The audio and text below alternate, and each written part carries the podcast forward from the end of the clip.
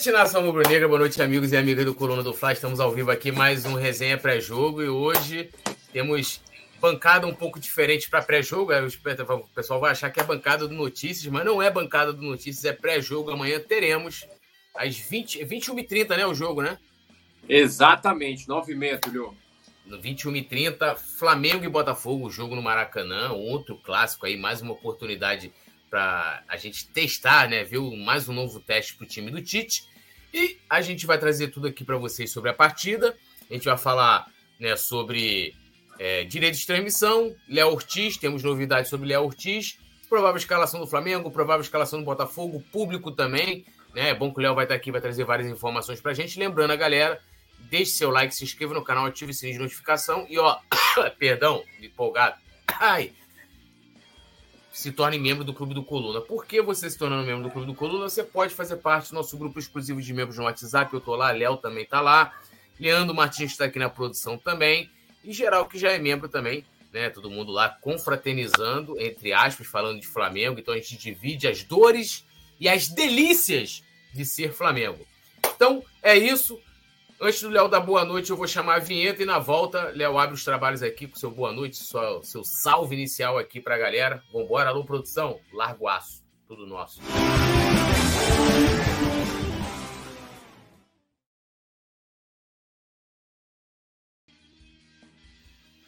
Pois é, pessoal. Como o Túlio já deu as boas-vindas, está começando mais um pré-jogo um pré-jogo especial, porque tem escalação. A gente vai falar sobre a escalação do Flamengo para amanhã. Tem mudança, tem mudança no treino de hoje, que a gente vai detalhar tudo. Só que antes eu vou fazer um pedido para você. Clica no curtir, como o Túlio já falou, só que eu faço um pedido diferente. Para você que está assistindo a gente, coloque o seu comentário no chat e a cidade de onde você está falando se você está falando lá de Mata Grande, Alagoas, se você está falando de Sinop, lá no Mato Grosso, se você está falando de Registro, lá em São Paulo, se você está falando de Rio Branco, lá no Acre. Aqui o Coluna do Fla não é só São Paulo e Rio de Janeiro. O Coluna do Fla é nacional, aliás, é internacional porque tem gente da Irlanda, tem gente de Portugal, até da Tailândia assiste o Coluna do Fla. Então, já deixa essa convocação para você, participe com a gente, coloca lá, ó, o Vicente Fly é direto de Bangu 2. Aí, ó. Aí. o pessoal de todos os lugares, até de onde não tem internet, aliás, até de onde não deveria ter internet, o pessoal está participando do Coluna do Fla. Então é isso aí, galera. Deixe o seu like, se inscreva no canal e participe do chat colocando sempre o nome da sua cidade para a gente mandar um alô direcionado para vocês, beleza? Isso aí, eu vou, vou dar aquele salve inicial na galera aqui, vou ler a cidade da onde a galera tá assistindo e se eu passar por alguém, lembrando que a gente vai sempre procura interagir com todo mundo, mas podemos perder, às vezes pô, passa um comentário ou outro. Para que seu comentário apareça na tela aqui, né, e tenha destaque, assim como os membros, pode mandar superchat qualquer valor. Então, ali ao lado da barra de comentários tem um cifrãozinho, você clica ali, qualquer valor, a partir de dois reais, acho que é dois reais o, o, o mínimo. A partir de dois reais você manda ali uma mensagem e a gente vai colocar aqui na tela e vai destacar. Dando um salve inicial para a galera que já está aqui no chat. Kong Filmes está aqui com a gente, Zé Fernandes, Sérgio Moraes, Lucas Duarte, Vilmar Degóis, o Geek também aqui, a gente também vai falar sobre a escalação, a provável escalação do Botafogo. José Nilton, ele que é de Ilhéus, Bahia. Vilmar de Góis, ele de. Oi? Já passei por lá, por Ilhéus e tal. Já passou? Cara, é, é, foi lá e pegou cacau lá. Agora tá passando a novela Renascer, só fala de cacau agora. Você vê que o, o, o Leandro já botou a Jacutinga aí na, na tela pra gente. Eles né? ficaram maquiagem da atriz, hein? Que é. Vilmar de Góes, ele que é de Joinville, Santa Catarina. É, o Gui que eu li o Vicente Flá está lá de Bangu 2. A gente não duvida que o Vicente Flá possa, de fato, estar em Bangu 2. Isso aí não é impossível. Janete Silva, que é da Paraíba, Sérgio Moraes, Rio de Janeiro, Lenon Góes, é do interior de São Paulo, Itapetininga. Yuri Reis, boa noite, buenas noites, meus amigos, poeta Túlio Léo Perinha José. Aí, Léo Perinha José, brincadeira, hein? Aí, ó, tá pegando. Sacanagem. Arthur Cavalheiro, ele que é de Campo Grande. João Santos também aqui com a gente. Sérgio Moraes, Engenho da Rainha. É... É, deixa eu ver aqui, ó. Ivanei, que é de Aparecida de Goiânia. Zaraba Oliveira. Vai de novo. Pô, tá de brincadeira. Tá pegando meu pé, Zaraba. Brincadeira, hein? Tereza Gonçalves, que é de Campo Grande, Rio de Janeiro. E vamos começar aqui falando. Agora virou Léo Querolino José. Não, não pode. Qual é o nome da patroa, o Léo? Não, é a patroa é Michele Luana. Então é, é Michele, meu amigo. Não tem, é Carolino. Léo não pode virar nada de Carolino. Aproveitar aqui, eu mandar um salve também para os membros do Clube do Coluna, Gustavo Horta e Jorge Costa também, parceiros, amigos aí aqui do Clube Coluna do Flá, com o nosso amigo Yuri Reis e Vicente Flá. Bom, vou começar falando hoje um assunto que eu vi que dominou bastante, um pouco comentei. É, hoje eu estava envolvido aqui em pesquisas, em várias leituras, mas é, saiu um ranking né, milionário lá do, do quanto a Globo pagou em direitos de transmissão pelo Campeonato Brasileiro de 2023. E aí, lógico, aquele assunto da galera que recebe menos, a choradeira, que o engraçado, né, que eu até vi uma galera botando assim, pô, e o Vasco que quando estava na segunda divisão ganhava, né, mais do que o dobro, né, do, das outras equipes, aí ninguém fala, né? Mas a gente tem um ranking aqui, totais, né, de clubes. Eu vou passar o top 5, não sei se a produção pode colocar na tela, é, é, direto. ainda tem um problema aí, não vou nem falar aqui. É, é, é mantém ah. aí a, a, nossa querida. O Michelo, é o nosso Michelo, né? Michelangelo. O Léo José é. o nosso Michelangelo. Melhor manter o Michelangelo aí. Então, ó, a receita, a, o ranking de receita total de clubes, eu vou passar aqui o top 5 né, dos clubes que mais arrecadaram. E aí, antes, já vou passar aqui é, um modelo de distribuição, né? E até uma coisa que isso foi pedido e, e sugerido para que tivesse, né, para que é, ficasse mais equilibrado, equilibrada a, a distribuição. Então, como é que é hoje? É dividido o sistema de verba da Globo. 40, 30, 30. Então, 40% ele é repartido igualmente, né, aos 20 clubes que estão na Série A. 30% é proporcional ao número de jogos exibidos. Então, quanto mais, quanto mais jogos na TV aberta, mais o clube arrecada e 30% é de, premia, é, de acordo com o desempenho, né? A premiação do campeonato, a classificação no Campeonato Brasileiro. Então, é, essa é a divisão hoje. Vamos lá. Primeiro lugar está o Flamengo, o time que mais arrecadou, né? É, foi 275,2 milho, é, milhões. Corinthians em segundo com 187, 187,2 milhões. Grêmio em terceiro com 170,1 milhões. É, quarto, Palmeiras, com 162,6 milhões. E em quinto, Atlético Mineiro, com 121,2 milhões. E, além disso, né, teve também divulgado ali a, a, o ranking de receitas de pay-per-view dos clubes também. E o Flamengo, claro, também lidera. E aí, isso também gerou um grande debate, porque teve uma galera querendo, foi até o nosso querido Data Futebol, né, o parceiro, amigo lá, ele bota várias estatísticas muito maneiras, mas ele deu um vacilo ali. Por quê? No pay-per-view, é, quando os clubes foram fechar com a Globo, né, a Globo deu uma opção seguinte: olha, você pode garantir um mínimo aqui, né, um valor que você. Aí tá aí, tá aí as duas tabelas. É, você pode receber o mínimo, o mínimo, né, lá na frente, ou você pode pegar um adiantamento. Muitos clubes, né, é, que não quiseram esperar aí, no caso, é, esperar no caso as assinaturas, né, porque já tinham garantido o mínimo mas você tinha também um valor variável lá conforme o número de assinaturas que você poderia é, alcançar ali ao longo dos anos. Muitos clubes, tá? Muitos clubes é, pegaram adiantado um valor, né? O valor mínimo ali fixo, né? O valor fixo. Então falou assim: ah, Globo, eu não quero saber, não quero é, garantir variável, aliás, ficar com a variável, não. Eu vou pegar aqui esse valor fixo, já pode me adiantar. Então lá atrás vários clubes, na época de renovação de contrato com a Globo, na hora ali do pay-per-view, adiantou essa grana.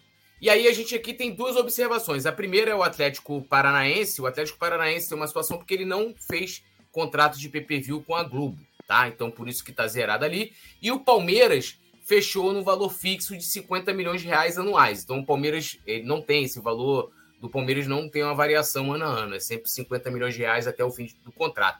O Flamengo, diferente, o Flamengo não pegou esse, esse valor fixo, né? Esse valor mínimo ali, e contou com a variável. O Flamengo é o líder né, de assinaturas do pay-per-view. E aí, voltando aqui ao meu amigo Dataflante do Léo comentar, ele fez um, um ranking, né? Que ali você tem um ranking geral, e comparando com a Premier League, sendo que a Premier League tem uma situação. A Premier League não divulga os valores do, do pay-per-view. Então ele queria colocar assim, falou: olha como é discrepante a diferença aqui no Brasil do primeiro colocado é, para os demais. Sendo que não tem como você fazer essa comparação lá, porque lá não se divulga o PPV. Então ele pegou aqui um valor cheio, né, para fazer essa comparação e lá o valor somente de TV aberta. E aí, porra, é claro que você vai ter uma diferença muito maior. Que mesmo assim também, considerando ali o valor dos clubes ali, a diferença era, sei lá, de 0,4%. Não chegava nem a 1% a, a diferença também. Não era tão grande, né? Mostrando que se de repente lá, com a TV fechada, talvez essa diferença aumente um pouco também, porque lá é muito mais equilibrado que aqui, de fato. Mas também é aquilo, assim, os caras recebem muita e muita grana. É, é até uma covardia comparar com a maior liga do mundo. Que, na minha opinião, deveria se procurar uma que pague o equivalente, né? Ou um mercado equivalente ao brasileiro. Mas tudo bem. E aí, né, a, a, a grande discussão, Léo, fica em torno se é, é, é merecida essa diferença. E aí acho que vale a gente também ponderar e falar um pouco também sobre a discussão né, dessa, das novas ligas, né? A gente tem a Liga Futebol Forte, a, a, a outra liga. Libra. Libra e a, Liga. A Libra, né? O Flamengo está na Libra, né? E a gente tem um outro grupo que é a Liga Futebol Forte. E ali basicamente são dois grupos que, dois blocos, né, para discutirem é, direitos de transmissão. E aí já é bom ponderar que os clubes da Liga Futebol Forte já pegaram adiantado uma puta de uma grana, né, para 20 anos, né, é, dando ali direito a, a sei quantos anos ali, sei lá, 20 anos, é, 20% do valor do direito de transmissão. Como é que você viu isso aí, Léo? Como é que você vê esse ranking? Para mim não é, não é surpreendente, tá? porque o Flamengo, além de, de dar mais audiência, o Flamengo também vem tendo bom desempenho nos últimos anos. Então, claramente, o Flamengo tem uma vantagem. Né? A Vasco, por exemplo, a Cruzeiro são times que recentemente estavam na segunda divisão, vai ganhar mais. E também aí sobre essa, essa polêmica aí do dia que pautou a, o Twitter, pelo menos, sobre os direitos de transmissão, também sobre essa discussão aí do pay-per-view, né? E muita gente também não, não, não, não muitas vezes, não vou dizer que é, falta honestidade seria exagero, mas falta informação também na hora de divulgar né, alguns, alguns dados sobre isso. Faltam, faltam números exatos, assim, ao ponto de. Ó, números confiáveis e que. Porque, assim, é uma série de variáveis, né? É uma série de variáveis. É claro, óbvio, que Flamengo e Corinthians vão ter mais. É, vão ter uma quantia maior, uma fatia maior de toda essa pizza aí. Isso é óbvio. Não tem discussão o grande ponto da discussão, que até é puxado pelo John Textor nas reuniões da Libra, é puxado pela Leila Pereira, lá do Palmeiras, é puxado pelo pessoal do Bahia também, o grande ponto é a, a, o grande ponto é a diferença entre o primeiro e o segundo para o terceiro, para o quarto e assim sucessivamente. Tem um ponto que você citou em compara quando a gente faz a comparação do futebol brasileiro com o futebol inglês, é, tem um penhasco de comparação que evita qualquer tipo de, de, de preparação. Na Inglaterra, existe uma liga já desde 1991, 92. 92. 92. Desde 92 existe a liga do futebol inglês.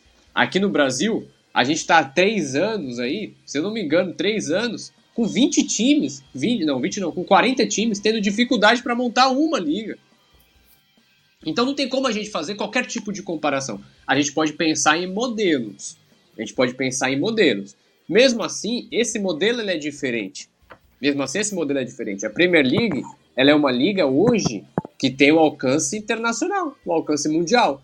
Eu, você, a gente assiste aqui do Brasil, o pessoal na Angola também assiste, o pessoal no Canadá também assiste, o pessoal na Tailândia assiste o campeonato inglês. E isso interfere muito até mesmo quando você pensa em repartição de, de, de grana para os clubes. Você tem um poderio maior para poder compartilhar toda essa grana, né? Diferente daqui do futebol brasileiro. Futebol brasileiro, a gente pode dizer que na Europa quem assiste futebol brasileiro? Talvez só os portugueses. Se eu não me engano, também tem transmissão assim com uma audiência legal ali na Austrália, se eu não me engano. Fora isso, não tem. Então, todo, é, toda essa comparação entre futebol brasileiro e Premier League, para mim, é uma comparação, eu não vou falar desonesta, mas é uma comparação cheia de asterísticos. Cheia de asterísticos. Não cabe a gente querer comparar com o inglês, com o campeonato italiano, com o campeonato espanhol. É totalmente diferente. Em termos aqui do Brasil, aí já puxando para nossa realidade, o Flamengo ele sempre vai ter uma quantia maior. E tem um ponto que o John Textor cita, que até tô, sou totalmente de acordo com ele. Só, só esqueci para qual portal que ele deu uma entrevista falando sobre os direitos de transmissões, que a Libra está negociando lá com o fundo Mubadala, que é lá do Emirados Árabes. É, não é que o John Textor queira que o Flamengo receba mais, receba menos. É que eles, eles que eu digo, Botafogo, Vasco, Palmeiras, Cruzeiro, os outros times, além de Flamengo e Corinthians, eles querem receber mais para poder diminuir essa distância. Diferentemente até um pouco da Leila, que a Leila quer que o Flamengo receba menos, o John Textor ele quer. É, tanto que a, a relação que ele tem com o Landim é positiva, até por conta. Um dos, um dos pontos é que eles meio que se entendem nessa questão da Libra. Que o John Textor fala: olha, se você quer receber 500 milhões, é, é, 1 bilhão, 2 bilhões, 5 bilhões, receba. Mas eu quero que o Botafogo por exemplo, no caso dele, eu quero que o Botafogo receba mais, independentemente do que o Flamengo e o Corinthians vai ganhar. Eu quero que o Botafogo receba mais. É, até, até, porque é inteligente, pô. Porque, é, desculpa te interromper, mas se você se você estabelece um teto, certo? Você fala assim, ó, a diferença do primeiro para o último colocado não pode passar, vou dar um exemplo, sei lá, de ser duas vezes mais, ou um, um e meio.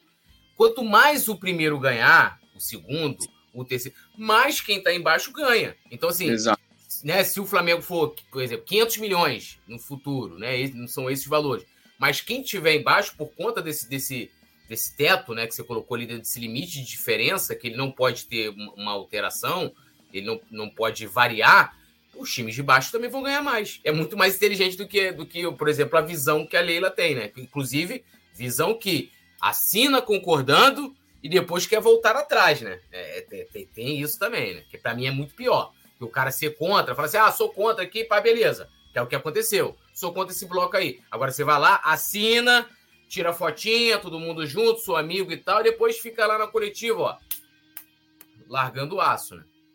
É complicado, é complicado. Inclusive, não, aqui não, não, não tem problema de, de, de, cortar, não. Inclusive, esse, esse ponto de Libra é o que vem gerando. Ah, aqui é já abrindo um parênteses, até saindo um pouco dessa informação essa, toda essa questão da Libra gerou um bocado de conflitos entre Flamengo e Palmeiras, entre Flamengo e. É, qual foi o outro time?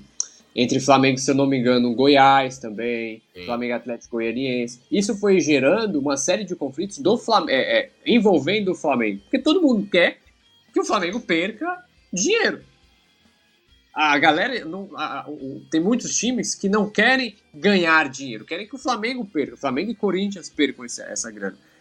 Porque eles não, não conseguiram, pelo menos muitos desses clubes, esses 40 clubes de Série A e B, eles não conseguiram ter uma administração financeira, uma administração é, é, sadia, né? Então eles tentam pegar de qualquer forma.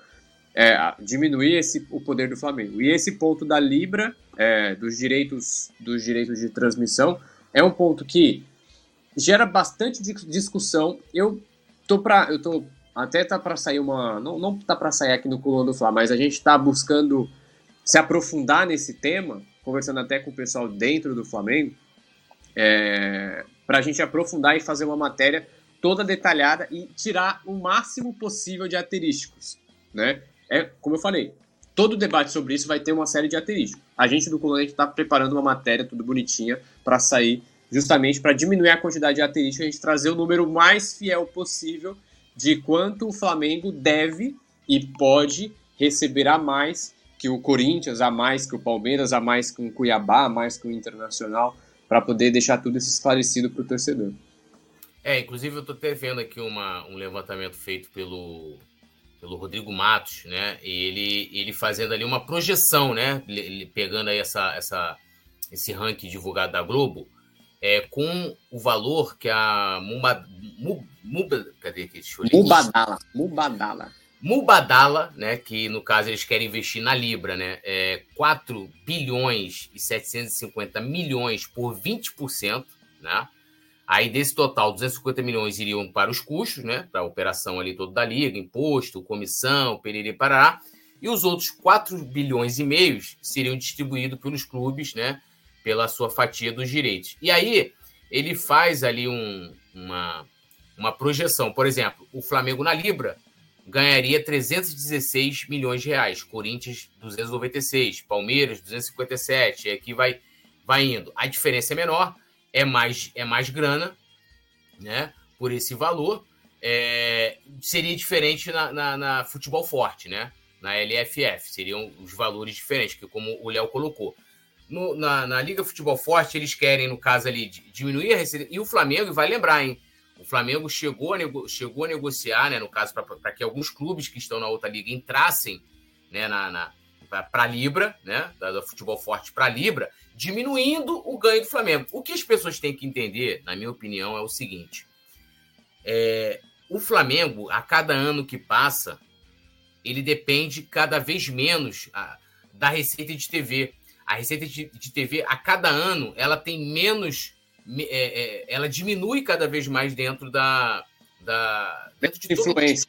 Menos, é, menos Antiga, antigamente era diferente. Antigamente o Flamengo ele dependia exclusivamente para porque o Flamengo não vendia, o Flamengo não, não, não, tinha bilheteria, né? Principalmente nos anos jogando no Engenhão. Então, assim, é, é, você hoje tem uma, pô, sei lá, só de match day e sócio torcedor, ingresso, o Flamengo deve arrecadar aí por baixo uns 250 milhões.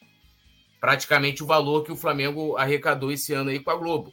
Aí você pega patrocínio, licenciamento, não sei é, valores que você, que você ganha é, com negociações de jogador. Aí você vai pegando e você vai colocando a, a porcentagem, né, a proporção disso dentro da receita, e você vai vendo que isso vai diminuindo ano a ano, ainda mais se você pegar de 2013, que é o ano da o início da reestruturação do Flamengo, para cá. E uma coisa interessante que eu queria acrescentar, e, e, e até legal a gente pegar esse ranking e levar para essa discussão, é, esse debate da, da Libra, porque assim, a Libra, para mim, é um clube dos 13 do, do, do século XXI. Porque eu não vejo os caras discutirem, ó, só aqui de cabeça eu notei, ó, não se fala em calendário, né? Melhorar o, o calendário do futebol brasileiro. Não se fala nos gramados. Pô, a gente vai formar uma liga aqui, a gente vai ter um, gra, um gramado padrão, vamos é, abolir completamente o, o gramado né, de grama sintética, a gente está vendo aí que oferece vários problemas aos atletas e tal. A gente não ouviu falar da paralisação né, dos campeonatos em convocações, nas datas FIFA. A gente vai ter esse ano né, nove jogos do campeonato, é, é, nove rodadas do Campeonato Brasileiro. Né? A gente provavelmente vai perder muito. Final da Copa do Brasil, é, oitavas ou quartas da Copa do Brasil. também, te, também pega um pouco da Copa do Brasil. Então, assim, a gente não vê, a gente só vê falar de. Porque é, para os dirigentes, isso que importa. É isso que importa. Né? E o Vicente Flá até fala aqui do fair, fair play financeiro. É outra coisa que eu acho engraçado, que também eu vi hoje alguma. É, tem que ter fair play. Meu amigo, se tiver fair play financeiro, o Corinthians não contrata ninguém. Ninguém vai aceitar, nenhum dirigente, nenhum dirigente, com exceção de Flamengo e Palmeiras e Internacional, se não me engano, nenhum é, dirigente. É, talvez até Red Bull Bragantino aceitaria, Bahia, que são, né? Não passa cinco clubes. Não vai passar de cinco clubes. Não vai. Se acontecer, é ótimo para esses cinco. Seria ótimo para esses cinco. Mas, com certeza, é, ponto, é, tudo isso que você falou mostra muito bem que a Libra ela é um balcão de negócio para direito de transmissão. Ela não é uma liga de futebol. Não é uma liga de futebol. Liga de futebol é trata de gramado, trata de como, a, é, como a Premier League. Trata de parceria conjunta, né? Por exemplo, tem uma empresa, é, tem uma empresa na, lá na, na, se eu não me engano é no, agora eu esqueci, se eu não, se eu não me engano é no norte da Inglaterra, que ela chega para patrocinar o norte da Inglaterra, porque ela é forte com os produtos do norte da Inglaterra. Então, quais são os clubes daquele norte ali? Aí vai lá, chega um exemplo, chega no clube A, clube B, clube C. Através da onde? Através da liga. Falou, vamos negociar. Aí os três clubes sentam lá e pegam o patrocínio dessa empresa. No Brasil isso não vai acontecer. Não vai. Tem que ser tudo tratado diretamente com o próprio clube. A gente vê direito de, direito de transmissão, por exemplo, do Campeonato Carioca. Tem 11 times, está fechado com uma emissora, mas tem um que não vai. No Campeonato Brasileiro também vai ser assim esse ano de novo. Então, a Libra é tratada para direitos de transmissões. Por quê? Gramado, é, regulamento, é, questão de convocação de, para convocação de seleções, isso não é. A gente nunca ouviu um debate sobre isso. A gente nunca viu Leila e Landim, por exemplo, se estapeando para ver qual time vai. É, é, é, se vai poder adiar a rodada por conta de, é, é, de convocação. Isso nunca rolou. Nunca rolou discussão sobre isso. É somente, única e exclusivamente para direito de transmissão. É, isso aí também deixa muito claro, né? Que os clubes me parece, né? Já vou ler o chat também que eles não querem se preocupar além, né?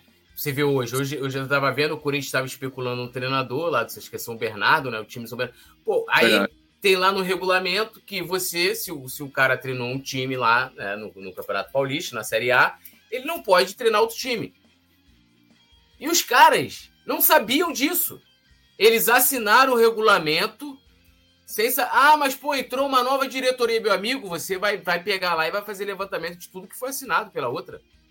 É o mínimo que você espera. Pro cara chegar agora lá e meter essa. Agora teve lá o diretor de futebol metendo o cara falou: pô, contrata fulano aí, aí, pô, ótimo jogador, hein? Pô, não é jogador, não, pô, é, é técnico. Ah, não, entendeu? Então, assim, os dirigentes, eu, eu sempre falo assim, ó, por que, que o Flamengo não explora mais a sua marca? Porque dá trabalho. Muita gente no Flamengo ia ter que trabalhar. Entendeu? Então, é, é, é, é os caras não querem ter trabalho, então porque os caras vão ficar se preocupando. Pô, essa aí quem faz a federação, pô. Deixa a federação se preocupar com isso. Deixa. Mas aí, pô, o que envolve dinheiro, vou te dar outro exemplo aqui, pô. Placas na beira do campo. Aqui no o Flamengo teve uma ação, o Flamengo chegou a perder agora uma, uma ação é, porque antigamente quem negociava aqui no Rio era a Ferge. E aí o Flamengo chegou uma época e falou: não, pô, eu que, tenho, eu que tenho que negociar a placa dos meus jogos, eu que tenho que negociar, o que é correto. Mesmo que a Ferge leve um, um, um, né, um, dinheiro ali né, por, por ser a federação e tal. Aí o Flamengo, o Flamengo perdeu. E por que, que o Flamengo se preocupou com isso? Porque tem receita, tem dinheiro. Então, quando o dinheiro vai para a Ferge primeiro, ah, desconta, não sei o que, desconta, não sei o que lá. Quando o dinheiro chega no Flamengo, né? Primeiro que você não participou da negociação, você não precificou, você não negociou, né? Aí você já vai achar injusto os caras têm que contar com, com a competência do poder de negociação da federação. E quando esse dinheiro chegar lá, já descontou sei lá quantas coisas. Mas agora, quando envolve dinheiro, aí, meu amigo, os caras vão lá e. Né, como se, porra, você tem um bom gramado, como se você, porra, ter um campeonato com os, com os principais jogadores jogando é, à disposição na primeira 38 rodada não impactasse também em grana. Você tem um calendário decente de futebol também não impactasse. É, é, é assim, é que nem situações, né? É, é, você pega chuva no Rio de Janeiro, pô, região serrana, né? Aqui vários, vários, várias cidades, vários bairros aqui do Rio de Janeiro sofrem. Todo mundo sabe o que vai acontecer. A época, quando... mas aí o que acontece? é uma é um tipo de, de obra que não dá voto para político. Entendeu? O cara vai, vai. Porra, vou ali, ó, vou liberar aqui, ó. Fiz 500 ralos aqui na rua para água escoar. Não dá voto, pô. Aí o cara não quer fazer, pô. Não faz. É que nem, é que nem isso aí. Não tem dinheiro, eu não vou fazer. Bom. Não é para não é pra turista, né? Também, ainda tem isso oh, ainda. Oh, só um parêntese rápido, pra gente não, não, não, não esticar muito. É, no orçamento do Flamengo para 2024, que tem a receita total aí prevista para 1 bilhão e 100 milhões de reais, o, a cota de broadcast, broadcast, que é justamente de transmissão, é de 200, previsão de 279 milhões de reais. Ou seja, tu pega aí 279 milhões para 1,1 bilhão, não quer dizer nem 25%. Nem é, é algo entre 20% e 25%. É. Tem clube tem clube grande no Brasil que isso, que essa cota é 62%. Aí vê a diferença, né? O que, o que já foi no Flamengo no passado. Aí e ainda, e ainda tem mais. Aí se você pega aí, ó, os valores ali, né? Estão os valores inteiros, inteiros, né? E os clubes que adiantaram, que não receberam nem aquele valor que tá ali. O Santos. Que, é. Santos adiantou, o Santos adiantou uma grana aí dessa última gestão para pagar 13 terceiro, né, não sei o que da Acho galera. Que até 2025 o Santos. Caiu para a Série B, agora tá lá, lascado nas é. dívidas, é. como dizem a Lagoa. Então, assim, é complicado, é complicado. Bom, dando um salve aqui pro Versátil, a Alisson Silva aí, dando um salve pra gente aqui, uma boa noite, falou que já deixou o like. Mário Malagoli também, o Arley Costa Rangel, Lady Locke, a Lady Locke, tudo nosso na dele, Lady Locke, que é integrante do Clube do Coluna do Fla, sempre aqui com a gente. O Vicente Flá falando aqui que o Cláudio Prakovic, né, que foi vice-presidente de finanças do Flamengo, vai ser presidente da, da Mubadala, não sabia dessa não. E, inclusive, a gente tem aqui um, um bate-papo, uma entrevista que a gente fez com o Cláudio Prakovic, a gente falou bastante sobre, sobre liga, sobre direitos de TV também, falamos sobre SAF, é um cara que também entende bastante desse assunto, foi bem legal. Depois vocês procurem aqui é, no canal. É um papo super legal com o Cláudio Prakovnik. Um salve também aqui para o Leandro Henrique da Silva Nicolino, Allan Kardec, é, José Menezes, Luciano Costa também, Vicente Flá interagindo com o geral, Ibson Barbosa, Sérgio Moraes, é, Jorge Costa, Edmilson Santos, Everaldo Souza também. E agora a gente vai falar aqui do assunto é, que até o Everaldo está comentando aqui, que é o Léo Ortiz. Né? Hoje saiu uma informação né, que o Flamengo está por, de, por detalhes para anunciar Léo Ortiz. Léo, vou deixar aí você para passar as informações aí sobre sobre Léo Ortiz. Como é que tá a situação do Léo Ortiz antes da gente opinar sobre Léo Ortiz? Vamos lá. A situação já está arrastada ao máximo. Tanto o Flamengo, quanto o Bragantino, quanto o Léo Ortiz, as três partes já estão, entre aspas, esgotadas por toda essa negociação já rolando desde o final do ano passado. E aí o que acontece? O Flamengo recentemente já aumentou a proposta, aumentou a proposta para o Bragantino, deixa eu só converter aqui em termos de euros, uma proposta aí de aproximadamente 8,5 milhões de euros, cerca de 45 milhões de reais. Esse já é um valor em que o Flamengo aumentou um pouco da primeira, depois da primeira oferta, que foi de 6 milhões de euros, e o Bragantino também já diminuiu um pouco dessa oferta. Então, 8,5 é aquele que é, é aquela famosa negociação, ó, nem você nem eu, então vai pela metade. O Léo Ortiz já está pressionando a diretoria do Bragantino, dizendo que quer resolver logo essa situação, dizendo que quer jogar no Flamengo. E aí ele tenta usar do bom relacionamento que ele tem com a diretoria e também da, da idolatria que ele tem no clube para poder fazer com que a diretoria entenda, a diretoria da Red Bull entenda que é o momento dele buscar novos ares. Ele já atingiu, na visão dele, ele já atingiu o teto, já atingiu o máximo no Bragantino e agora a vinda para o Flamengo seria o melhor para a carreira dele. Eu tô para confirmar uma viagem do Bruno Spindel relâmpago, um bate-volta que ele fez ontem à noite. A informação que eu tenho é de que, ainda para confirmação, por isso que eu ainda não fiz nenhuma publicação lá no meu Twitter ou até mesmo com o Lando Flá, a informação parcial que eu tenho é de que o Bruno Spindel fez um bate-volta em São Paulo ontem para poder é, assinar, assinar não, né, para poder selar toda a negociação. Porque o Flamengo viajou para a Europa com o foco de contratar o Matias Vinha, o Bruno Spindel e o Braz viajaram para a Europa com o foco de fechar com o Matias Vinha e também com o Luiz Henrique. Não conseguiu com o Luiz Henrique, mas fechou com o Matias Vinha. O Léo Ortiz ele ficou, não vou dizer em segundo plano, mas ele ficou ali na gaveta esperando para ver o Flamengo esperando se o Bragantino faria alguma mudança. Não fez. Deixou para fazer quando os dirigentes do Flamengo voltaram ao Brasil. Então, o Flamengo, através do Spindle e do Braz, é, entendem que agora este é o momento de fechar a negociação. Essa semana é a semana para fechar a negociação, seja para anunciar, seja para desistir de vez. Está muito mais perto de anunciar, muito mais perto de anunciar. Como eu falei, Bragantino cedeu para poder receber os 8 milhões e meio e o Flamengo também cedeu para chegar próximo a esse valor aí de 8 milhões e meio, que como eu falei, 45 milhões de reais. Então, neste momento, dia 6 de fevereiro, terça-feira. Quando ele fala de negociação, tudo muda a qualquer instante. Neste momento, dia 6 de fevereiro, à noite, a expectativa é que o Léo Ortiz feche com o Flamengo até o final dessa semana. Que assine contrato que seja anunciado até o final dessa semana.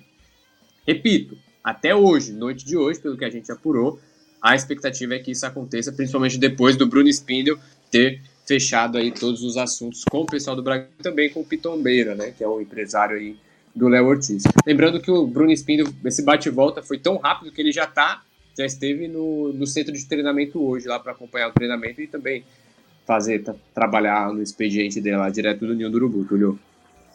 E aí, qual a opinião do Léo sobre Léo Ortiz no Flamengo, sobre esse valor, 45 milhões de reais, essa essa insistência também do Flamengo, né? Acho que o Léo Ortiz é o primeiro nome aí do, no, do, dentro do radar rubro-negro. E o Flamengo vem já semanas, né, já mais de um mês, né, já aí é, tentando fechar essa negociação com o Léo Ortiz. Agora eu quero ouvir sua opinião. É um ótimo zagueiro, cara. Um ótimo zagueiro. É um zagueiro que, além de ser bom no Bragantino, é, além de ser um, um, zagueiro que se encaixa no esquema do Bragantino, é um zagueiro que foi é, é, é que foi indicado pelo Tite, teve o aval do Tite para o Flamengo insistir na contratação.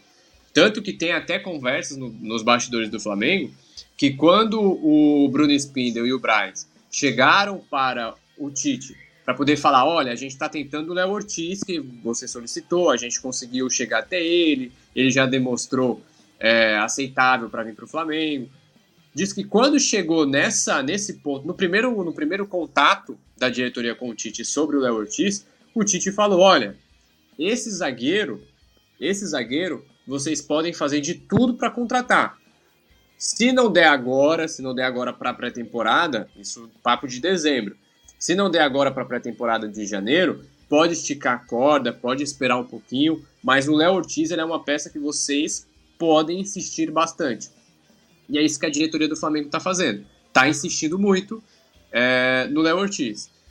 É um jogador que tem uma boa técnica, ele sabe jogar com a bola no pé, tem um bom posicionamento, é um jogador que tem uma ótima visão de jogo, é um líder dentro de campo.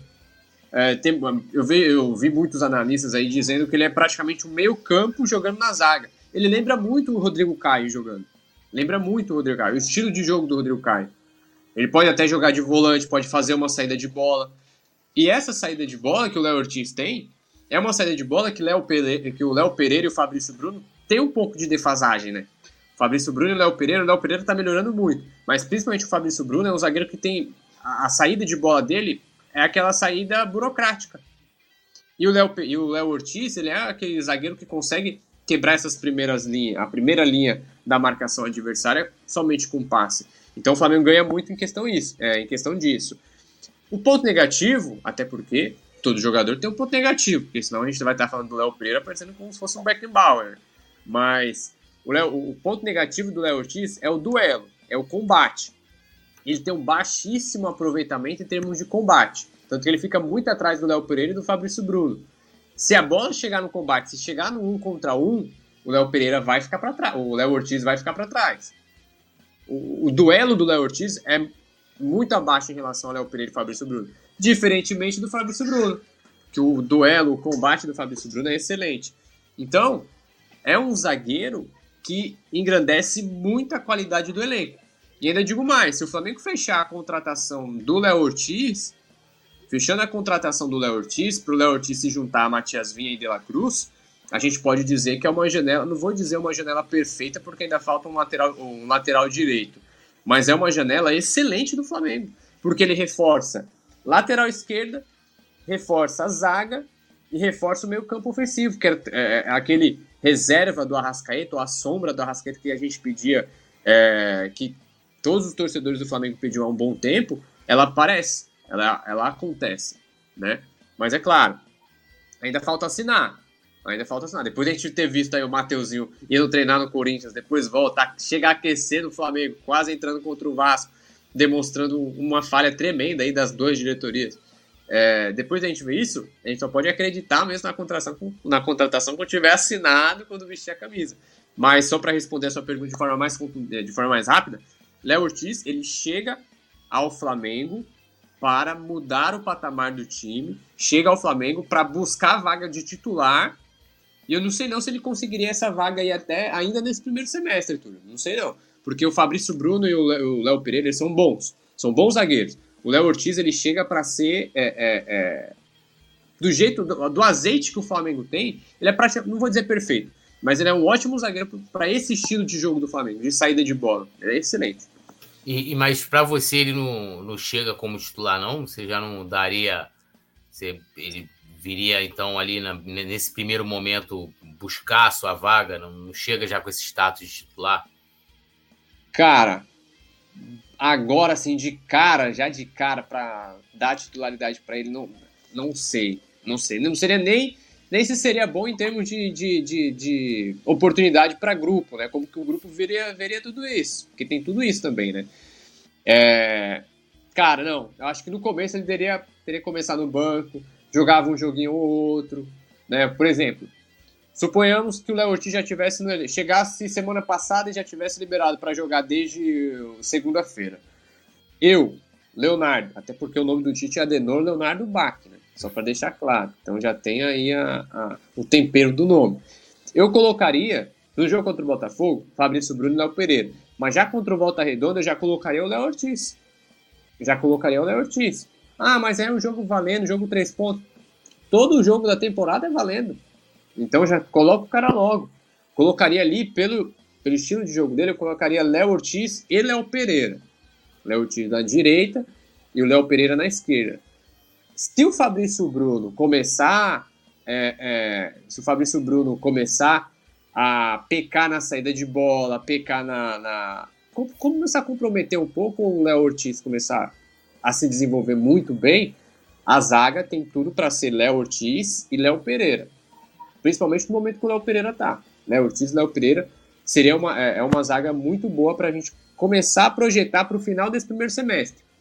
Mas neste momento eu acho que seria até, é, não vou dizer injusto, colocar o Léo Pereira logo de, o Léo Ortiz logo de cara como titular, mas eu preferiria manter ali o Fabrício Bruno e, e Léo Pereira e colocando o Léo Ortiz aos poucos ali. Quem sabe até, quem sabe até um trio de zaga. Quem sabe Pô, até um três zagueiros de... de novo no Flamengo aí? A gente lembraria, a gente voltaria aos tempos do romântico. Vocês acharam que eu ia participar aqui e não falar dele? Ah, vocês estão malucos.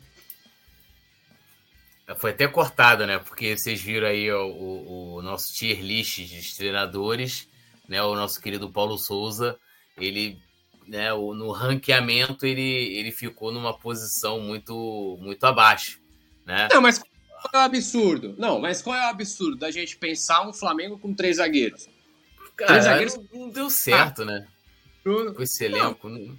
Ó, Fabrício Bruno, Ó, a gente pensa, ó, vamos lá, pensa comigo. Vamos lá, Yuri. O Yuri, tá, o Yuri Reis tá aqui no nosso chat. Yuri já tá bolado com você. Então aqui.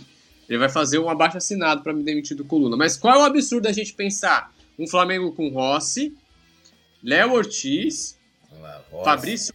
Não, mas vou, Léo... vamos escalar aqui. Como é que ficaria o time? Então vamos lá. Rossi no gol, que alguém Rossi. vai ter que sair aí. Rossi, aí a ala direita, Wesley, que seria um ala. Né? Não, primeiro vamos pelos três zagueiros. Tá. Léo Ortiz, Fabrício Bruno e Léo Pereira. Tá, peraí. Léo, é, Léo Ortiz, Fabrício Fabri... Bruno e Léo Pereira. E Hum. Aí a gente parte para volância. Hum. Deixava o Eric Pulgar por ali. Eric Pulgar e Gerson. Pulgar, Gerson. Ah. Fechou? Fechou? Aí no meio campo, Meio campo, a gente deixa o De La Cruz puxando para a direita. Hum. De La Cruz. Isso. Alan, Gerson, oh, é, é, Pulgar, Gerson, De La Cruz puxando para a direita. Arrascaeta centralizado. Uhum. Na ponta esquerda a gente deixa ali o Cebolinha ou o Bruno Henrique, dependendo do rendimento de cada um. Tá, peraí. Cebolinha. E no ataque, e aí sobrou a dupla de ataque, né? Pedro. Pedro. Talvez não Gabigol, nesse primeiro momento. Poderia ser um Pedro. Talvez Pedro e Bruno Henrique. Cebolinha na ponta. Bruno Henrique mais centralizado. Isso assim é claro. Eu tô dizendo, não que isso vá acontecer. Mas aí, ó, 1, 2, 3, 4, 5, 6, 7, 8. 9, 10, 11. Aí não teria ala. Teria os três zagueiros, dois, dois volantes, dois meias, né? Cebolinha de um lado, BH em teoria do outro, e fecharia com Pedro. É uma opção. Sem alas, sem alas. Sem alas, sem alas. Isso é uma opção. Não tô falando que isso é o Flamengo ideal, galera. Só pra galera também aqui não, pegar, não começar a pegar no meu pé também. Ah, já, já, estão pegando no seu pé. Inclusive, a. A, a, a, Mônica falou que Léo vai dormir, teu mal é o sono. Olha lá, ó. É, falando aqui, é uma opção. É uma opção. Tendo em vista que a gente tem uma lateral direita, o Flamengo tem uma lateral direita defasada. Ou você confia na lateral direita que o Flamengo tem hoje? Nenhum torcedor não. do Flamengo não, lateral não confio, direita. mas, mas assim, eu, eu acho que, por exemplo, a gente vai ter dois jogadores ali, né, com, tem suas características individuais e tal, que é o que é o Ayrton Lucas, e o, o Vinha, né, que chegou, que não entraria. O time é, você teria BH, que aí provavelmente esse, esse teria que botar alguém, seria o De La Cruz, então, o BH jogando né, o De La Cruz para fazer esse corredor direito, Cebolinha fazendo o corredor esquerdo, e aí fechando até a última linha, parecido muito com o time, do, até o Vicente Flá tá falando ali, do, do, do, do Paulo Souza, Vitor Pereira e Sampaoli, né? Esses caras voltando ali, mas você deixaria de fora dois laterais, né? Os dois, no caso, que em teoria vão brigar pela vaga na lateral esquerda. Na lateral direita, de fato, hoje nenhum jogador cria confiança. Ó, a Yuri Reis falou, mas tem que subir a zaga e volância muito bem sincronizadas. Não, sim, é, é, é, é, o, que eu, é o que eu tô falando para é, é, o que eu tô falando pro pessoal aqui. Eu não tô falando que esse é o Flamengo ideal, longe disso. Só para a, a, galera tem mania de achar que tudo que a gente fala é o segredo do, do futuro. Vamos cortar não isso é. aqui já vamos botar no Twitter. Escalação do Léo José aí pro Flamengo aí, ó. Aqui é uma, é uma, é uma, é uma, é uma possibilidade, é uma opção, que na minha visão é uma opção bacana jogar com três zagueiros. Não sei que, que, que toda essa alergia que, que o pessoal tem de não, três cara, zagueiros. Mas assim, eu, a minha questão de três zagueiros é assim, porque querendo ou não, a gente ainda. Eu já nem conto mais 2019. Eu sempre falo pra galera aqui que o time de 2019 já acabou, já tem bastante tempo. Mas se a gente for pegar a espinha dorsal do time de 2022, ela tá toda aí. A espinha dorsal daquele time. Que é um time que se tentou jogar já naquela ocasião com três zagueiros, com alas, aí se tentou depois de novo, início de 2023. Então, aqui, pela característica do elenco, o time não consegue jogar dessa forma. E aí entra minha meu pé atrás, porque tem times que jogam com três. Se, vai, se você pegar, por exemplo, só o, o, o, Guardiola, o time do Guardiola, por exemplo, a primeira linha não é feita nem, nem lateral, amigo, é só zagueiro. Fechando o lado direito, fechando o lado esquerdo e tal. Então, assim, mas aí é uma questão que o cara tá lá, sei quantos anos, tá montando o time, né? Uhum. É, é, é, uma, é uma é situação é diferente. diferente, né, daqui. Com certeza, com certeza. É o que eu tô falando assim. Isso não vai acontecer. Talvez não aconteça, mas seria uma opção. Quando você tem três zagueiros, por que, que, eu, por que, que eu, eu, é, eu disse toda, é, toda essa mudança de escalação para poder utilizar o três zagueiros? Quando você tem três zagueiros confiáveis, quando você tem três zagueiros confiáveis, como seria Léo Ortiz, Léo Pereira e Fabrício Bruno, você pode ousar um pouquinho mais. Você pode propor uma mudança melhor, uma, uma mudança maior, envolvendo a linha de zaga. Né? Não estou falando que, como eu falei, isso não é a escalação ideal. Eu se eu tivesse elenco do Flamengo hoje, eu não faria isso. Não colocaria todo esse ponto como time titular de sempre. Mas eu teria essa formação, esse 3-5-2, como uma opção. Ou até mesmo um 3-4-3 como uma opção. Sim, com três zagueiros. Porque três zagueiros, no nível de Léo Pereira, Léo Ortiz e Fabrício Bruno, isso engrandece muito a saída de bola do time. Engrandece muito a saída de bola do time. Sendo que ah, mas aí não teria lateral. Você pode puxar, por exemplo, Fabrício Bruno para fazer uma lateral direita em algum determinado momento do jogo. Porque hoje em dia, hoje em dia também tem outro ponto que é um asterístico. Hoje em dia não é um esquema tático fechado. 4-4-2 com a bola e 4-4-2 sem a bola. É, hoje em dia, você tem, tem hora que você vê Fabrício Bruno fazendo lateral direita, tem hora que você vê o Ayrton Lucas fazendo o meio campo. A gente vê muito isso com o Felipe Luiz, por exemplo, fazendo o meio campo. Então, é uma série de, é uma série de, de, de, de, de pontos aí que, para a mudança de um três, colocasse um três zagueiro a partir da chegada do Léo Ortiz, é, teria que ser treinado. Uma série de pontos aí precisariam ser treinados. O que eu acho que não vai acontecer, né? Aí voltando para a realidade, acho que não, não, não aconteceria, não. Mas o pessoal não, não achem que eu tô maluco, não. Não acho que eu tô maluco, não. É, ó, em, em, eu tava até pesquisando aqui, em 2007, Vamos botar aqui, porque a galera tá falando aqui, pô, não lembro, deixa eu ver quem botou aqui, ó. É, o Gustavo Horta, né? Que falou assim, ó. É, o Flamengo nunca teve grandes times vencedores com três zagueiros. De fato, eu não lembro. É, de, de o, o, time assim, mais reativo, reativo, entre aspas, que eu lembro, era o de 2007.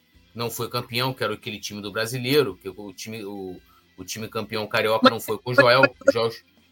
Mas por que, que três zagueiros é reativo? Não, mas deixa eu falar. É, o time, o, como era formado o time? O time, o time? o time do Joel, ele formava uma linha de quatro atrás, né? Que é até aqui, ó. Vou elencar aqui, ó. É, é, né, se tinha um Bruno goleiro, aí vinha é, Léo Moura, Fábio Luciano, Angelim e Juan. Aí no meio de campo você vinha com, com três volantes. E assim, Não é três volantes, pô, os caras tinham uma qualidade. Não, eram três volantes, três volantes. Volante na, na Rômulo, Jailton e Christian. E aí você ainda tinha o Ibson, que nesse time aí ele atuava, vamos dizer assim, como um, um meia, mas que muitas vezes jogava de segundo volante, mas aqui, naquele time ele tinha liberdade para criar. E aí, por que que acontecia? Você tinha dois laterais que subiam pra caramba, que era o, Léo Moura e o Juan, né? Então você tinha a contenção desse, desses volantes que ficavam atrás. E você pegar jogos, por exemplo, vou pegar aqui, ó, lembro de um jogo muito bem, Flamengo e Atlético Paranaense. Jogo duríssimo. Aqui, ó, o Vicente Flá tá até lembrando, o, o descia para ser zagueiro, porque quando os laterais subiam, ele lembrando muito, cara, quer ver? O posicionamento do Pulgar no passado. Pulgar, tanto com com o Vitor Pereira e com o Sampaoli, ele descia. Os, os, os, zagueiros eles abriam um pouquinho, ele virava quase ali um terceiro zagueiro no miolo ali. Líbero. É, um, um líbero. E aquele time do Flamengo sentiu o Jailton descendo, Léo Moura disparando, mas o time na construção na, na, da jogada, você tinha um pouco de dificuldade, que você tinha que jogar sempre velocidade dos, dos laterais. Sempre no é, chuveirinho. E, e, também. E aí, então, assim, é, é, era um time que a formação ele era muito, era muito. E assim, a torcida metia o pau, tá? Aí, porra, três zagueiros, não gosto do Flamengo jogando assim. Pô, teve um jogo, Flamengo Atlético Paranaense no Maracanã, a gente tinha naquela arrancada louca no brasileiro e todo mundo se estapeando por ingresso. A gente ganha de 1 a 0 um jogo duríssimo. 1 a 0 com, acho que foi um gol do Jailton de cabeça. E um jogo assim duro. Porque as duas equipes, o Atlético Paranaense era um bom time. E teve um jogo também contra o Santos. Foi quem fez o gol foi o Souza, Caveirão. Jogo duro também.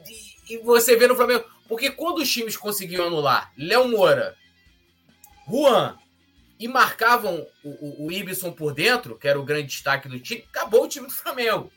Então você, Flamengo, ficava igual o Flamengo de, de contra o Vasco. Posse de bola, você tem ali, pô, e tal, ah, mas o time não conseguia penetrar de jeito nenhum. Aí você não conseguia ter válvula de escape pelos lados, porque também os extremos estavam fechados. Então, assim, é, é, o Gustavo era sofrimento, lembro bem. Mas, assim, é o time que eu lembro que, em termos de formação, isso não quer dizer que o time jogava dessa forma o tempo inteiro, mas é, é, é que jogava de uma maneira igual. Três, pô, se, se o Tite pegar, meter três, vamos lá, se o Tite chegar e falar, ó, Vou meter aqui Gerson, Pulgar e Thiago Maia. O Gerson pode jogar de meia, que o cara vai dizer que é três volantes. Já rola chiadeira. Então, assim, é, é, é a mesma, mesma coisa que jogar com três zagueiros, entendeu? Então, assim, é, historicamente, historicamente, os nossos times, eles geralmente são times, né? Aquela coisa de, de ir para frente, né? De, de ir para frente. Mas eu acho que assim, se você tem, aí entra aquela coisa do mundo ideal. Você vai trazer um treinador, vou botar o Paulo Souza. Você vai trazer o Paulo Souza, vai falar, Paulo Souza, tu vai ter carta branca para formar o time que você quiser, com o tempo que você quiser, independente da pressão, porque você vai mudar a filosofia. Eu entendo, aí é uma coisa que eu acho que os dirigentes também não tinham noção. Eu sei que você gosta de jogar. Pô, era só pegar a Polônia, né? Como a Polônia jogava. Ah, eu sei que você gosta de jogar com três zagueiros, eu gosto de jogar com ala. Você vai ter o tempo necessário. E você ter essa paciência. E aí os você. Três, Os três treinadores que o Flamengo contratou recentemente jogavam com três zagueiros. Três zagueiros. Não, não era para ser surpresa para a torcida. Não, não eu era. acho que. Não, para mim não era. Sampaoli. Para mim não era. Mas para os caras, assim, você. Vamos lá, você sai de Jorge Jesus ou você sai de Dorival. Porra, tinha um losango, que seria ideal até agora, de repente, formar um losango no meio campo. Hoje, né? O time é perfeito. O time de hoje é, é perfeito. E aí você, porra, é, muda esse esquema todo, é, um, é uma situação drástica. Aí o negócio todo é a diretoria. Agora você fala assim, ó, vou, vou dar pro Paulo Souza a carta branca que o, o. Não tô querendo comparar aqui, por favor. Que o, o Guardiola teve no City. Mal como é que joga o City? A linha do City, a primeira linha, cara, todo mundo é zagueiro, pô. Todo mundo é zagueiro. E aí, quanto tempo que o cara conseguiu montar e, e, e esse time? né, para se encaixar, o caramba, até agora que os caras ganharam uma Liga dos Campeões, né? Aquela coisa, primeiro, né, começaram a ter um, um crescimento é, doméstico dentro da, da, da, Premier League e tal. Então, assim, é, é uma coisa que eu não, que eu não vejo a, é, é, a torcida do Flamengo tendo essa paciência de falar, vamos esperar isso amadurecer, os caras. Eu não vejo. Eu, sinceramente, assim, não, não vejo. Deixa eu dar uma lida aqui no pessoal. É, já já vou ter um, um aviso aqui pra galera. Yuri Reis falando aqui, ó. Yuri Reis, que é membro do clube do Coluna, Gerson no campo e o Mari e o Maia perdido jogando de costas pro ataque. Também complicado. Gustavo Horta, e como sempre, não deu certo. Três zagueiros não funcionam no Flamengo até provar o contrário. Marleide e Rodrigo de tudo em pouco. Falando aqui do Gabigol, Yuri Reis, Gerson, Pulgar e Maia não daria certo. Aliás, não deu certo os jogos. Mas aí também depende aquilo, né? Tipo, a, a, formação dos caras ali. Porque teve jogo que ano passado a gente jogou com Gerson, Pulgar e Maia, mas o Gerson jogando com meia. E aí, ah, estamos jogando com três volantes. E não eram né, três volantes, né? É, Gustavo Horta falando aqui, o Vicente Flá lembrando aqui do Jailton descer para ser zagueiro. Alisson Silva aqui comentando, Léo José no meu time de pelada, Túlio Rodrigues é o clone do Arrascaeta, eu sou o Ronaldinho Gaúcho. Amigo, você viu o Ronaldinho Gaúcho jogar? Eu na pelada eu faço mais do que ele. Na pelada eu, eu cobro cobro é, por, por, exibição. É... Olha aqui, ó. Vicente é. Falou o seguinte: meu time ideal é Neneca, que é o Hugo Souza, Fabrício Ortiz, Davi Luiz e Léo Pereira. E o Léo Pereira jogando de lateral esquerdo, tá? Thiago Maia, Alan, Pulgar, Vitor Hugo e Gerson, Luiz Araújo no ataque. José Léo. Ele mandou que você que falou isso aí, imagina isso. Eu... Isso, cara. A galera é... maluca, mano. Ah, a Gustavo Horta já li aqui, o, o, Yuri Reis também. Ah, o Yuri Reis tá com uma pergunta aqui, que eu, pra gente mudar de assunto. Ele está perguntando se você sabe de alguma informação do, do Everton Ribeiro e amanhã fazer a tal da despedida, a tal da despedida contra o Vasco, se de repente se tem possibilidade de acontecer amanhã, se isso é verídico. Até onde eu sei, não. Até onde eu sei, não tem essa possibilidade. Ah, não tem essa possibilidade, até porque o. É, até porque o Bahia ele tá se preparando para o jogo da Copa do Nordeste, né? o jogo da Copa do Nordeste vai ser sábado. Então não sei, sinceramente, se o Everton Ribeiro, se o Bahia vai liberar o Everton Ribeiro para sair da, da, de Salvador, vir para o Rio de Janeiro e voltar a fazer esse, esse bate volta aí para poder seguir a preparação, porque sábado tem River Plate lá do Piauí é, e Bahia, jogo importantíssimo para o Bahia. Então, ó, o Yuri Reis ali, o Vicente Flá falando no Twitter, estavam cogitando o Fabrício Bruno na lateral direita. É brincadeira, né? Gilmar Rodrigues aqui, Flamengo é freguês do glorioso Fusão. Eu não entendo, né? Uma freguesia em que o Flamengo tem mais vitórias que o Fluminense. Tem mais vitória, mais gol, mas é que freguês, cara. Eu não entendo isso, mas tá aí registrado, Gilmar. Um abraço. É... Já registrei aqui a. Oi? Tem informação do Léo Ortiz aqui, de agora. Opa, manda bala. E o Flamengo ainda não fechou a contratação dele. Então é, é, é é aquilo que a gente comentou. Não fechou ainda a contratação. Tá nos, no famoso vias de fato. Detalhes, quase, por detalhes. Por detalhes, mas ainda não está assinado. A Léo Ortiz ainda não é jogador do Flamengo. E a tendência, inclusive, é que ele ainda jogue pelo Bragantino amanhã, se eu não me engano. Deixa eu ver quando que é o próximo jogo do Bragantino aqui. A tendência é que ele até jogue, cadê? Amanhã, 9 horas, contra o Novo Horizontino. Então, ainda ainda não está fechado. Então, ó, tá aí informação atualizada sobre Léo Ortiz, né? É... Túlio vai voltar quando a novela. O negócio é que agora eu fiquei sem grade, né? Pra gente poder fazer o Além das Ondas, porque é, eu fazia nos dias que não eram pré-jogo. Então tem que ver com a produção aqui. É, uma novidade para vocês aqui, mais importante do que Léo Ortiz, que né, Manuel Carlos com U está trabalhando a todo vapor para terminar a primeira temporada e já adiantou, né? É, que vai fazer a segunda temporada, entendeu? É, aí, então, aguardem, tá? É. Ah. Olha o que o Vicente fala. Flamengo poderia dar uma de Augusto Melo e anunciar o Ortiz sem ter contratado. Pô, aí é brincadeira. Aí, aí não, aí não. A gente já critica, aí a gente já critica pra caramba os caras, né? Landim, Braz, Espírito e tal. Aí, meu irmão, é pra gente chutar os caras. Fazer um negócio desse aí não dá, né? Não, não dá. O Flamengo já, já, já fez algo semelhante, liberou o Mateuzinho sem ter vendido o cara. É, ter... é. Tem isso aí também. Bom, eu já registrei aqui a, a, presença, a grande presença ilustre também aqui da nossa querida Mônica Alves, né? A nossa repórter. A axila mais bonita. Eu não falo isso na frente dela, que ela fica com vergonha. A axila mais bonita do Brasil. Eu não sei porque a galera tem uma fixação na, na axila né, da, da, nossa querida Mônica, né? Não, não sei porquê, mas ela registrou presença aqui. Um beijão para ela, Saudações Rubro-Negras também repórter e redatora do Coluna do Fly, também apresentador aqui do programa Notícias. Bom, Coluna do Fla 2024, a gente está com uma repaginada na nossa grade, né? Eu espero que a galera. Não preciso nem falar pergunta assim, pô, espero que vocês tenham reparado. Espero que vocês tenham reparado, né? Tipo, afirmando. Então, agora nós temos vários quadros, né? Nós temos agora, estão vendo aí com o Léo, nós temos o, os top 10, top 5, né? Curiosidades. Nós temos o, o Fatos também, né? Nós temos vários. Aí, nós temos dois Léo, Léo Rossé aí, ó. Temos dois Léo é, Rossé. Léo Pereira, Léo José e Léo José. E esse vídeo aí do Léo é, é uma. trazendo fatos né, sobre a conquista, o tri em cima do Botafogo, né? 2007, 2008 e 2009. Então, o Léo trazendo detalhes ali.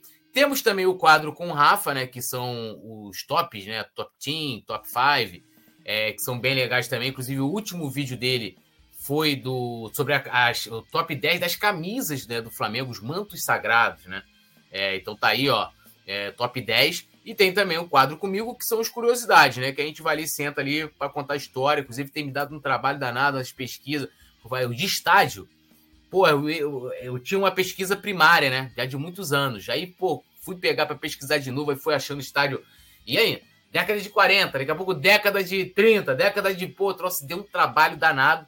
É, hoje também, inclusive, o próximo vídeo adiantando para vocês é trazendo curiosidades sobre a a passagem do Ronaldinho no Flamengo, né? Ronaldinho Gaúcho. Então, bem legal, confira, né? Nós temos aí mais recentes esses, esses vídeos do Léo, né?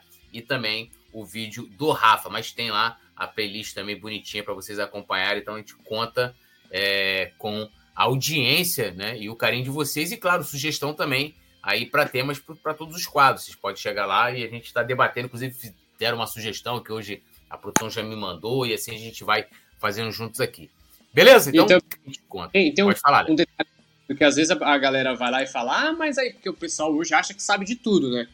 É, o pessoal acha que sabe de tudo. O, o Vicente Flá, o Yuri Reis, eles acham que sabe tudo do Mengão. Mas quando a gente vai lá e traz as 10 camisas, quando o Rafa aqui do lado elenca as 10 camisas, o cara não vai lembrar de todas.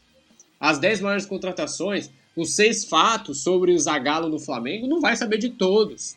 Então vá para poder conferir, para poder saber todos. Igual os projetos do estádio do Flamengo, você sabe de todos. Às vezes o pessoal lembra do da Gávea, lembra desse da, da Caixa que é mais recente, lembra de até de Marechal, né, que teve um tempo aí, se eu não me engano. Mas não lembram que lá teve lá na Barra da Tijuca, né, se eu não me engano, teve também longe, é, lá pra, longe de Pradedel, fora do Rio de Janeiro até. Então Guaratiba, o pessoal não lembra. Teve em Guaratiba Guara... também, que é longe. Guaratiba, então o pessoal não sabe de todos, então vai lá, pô, maneirinho.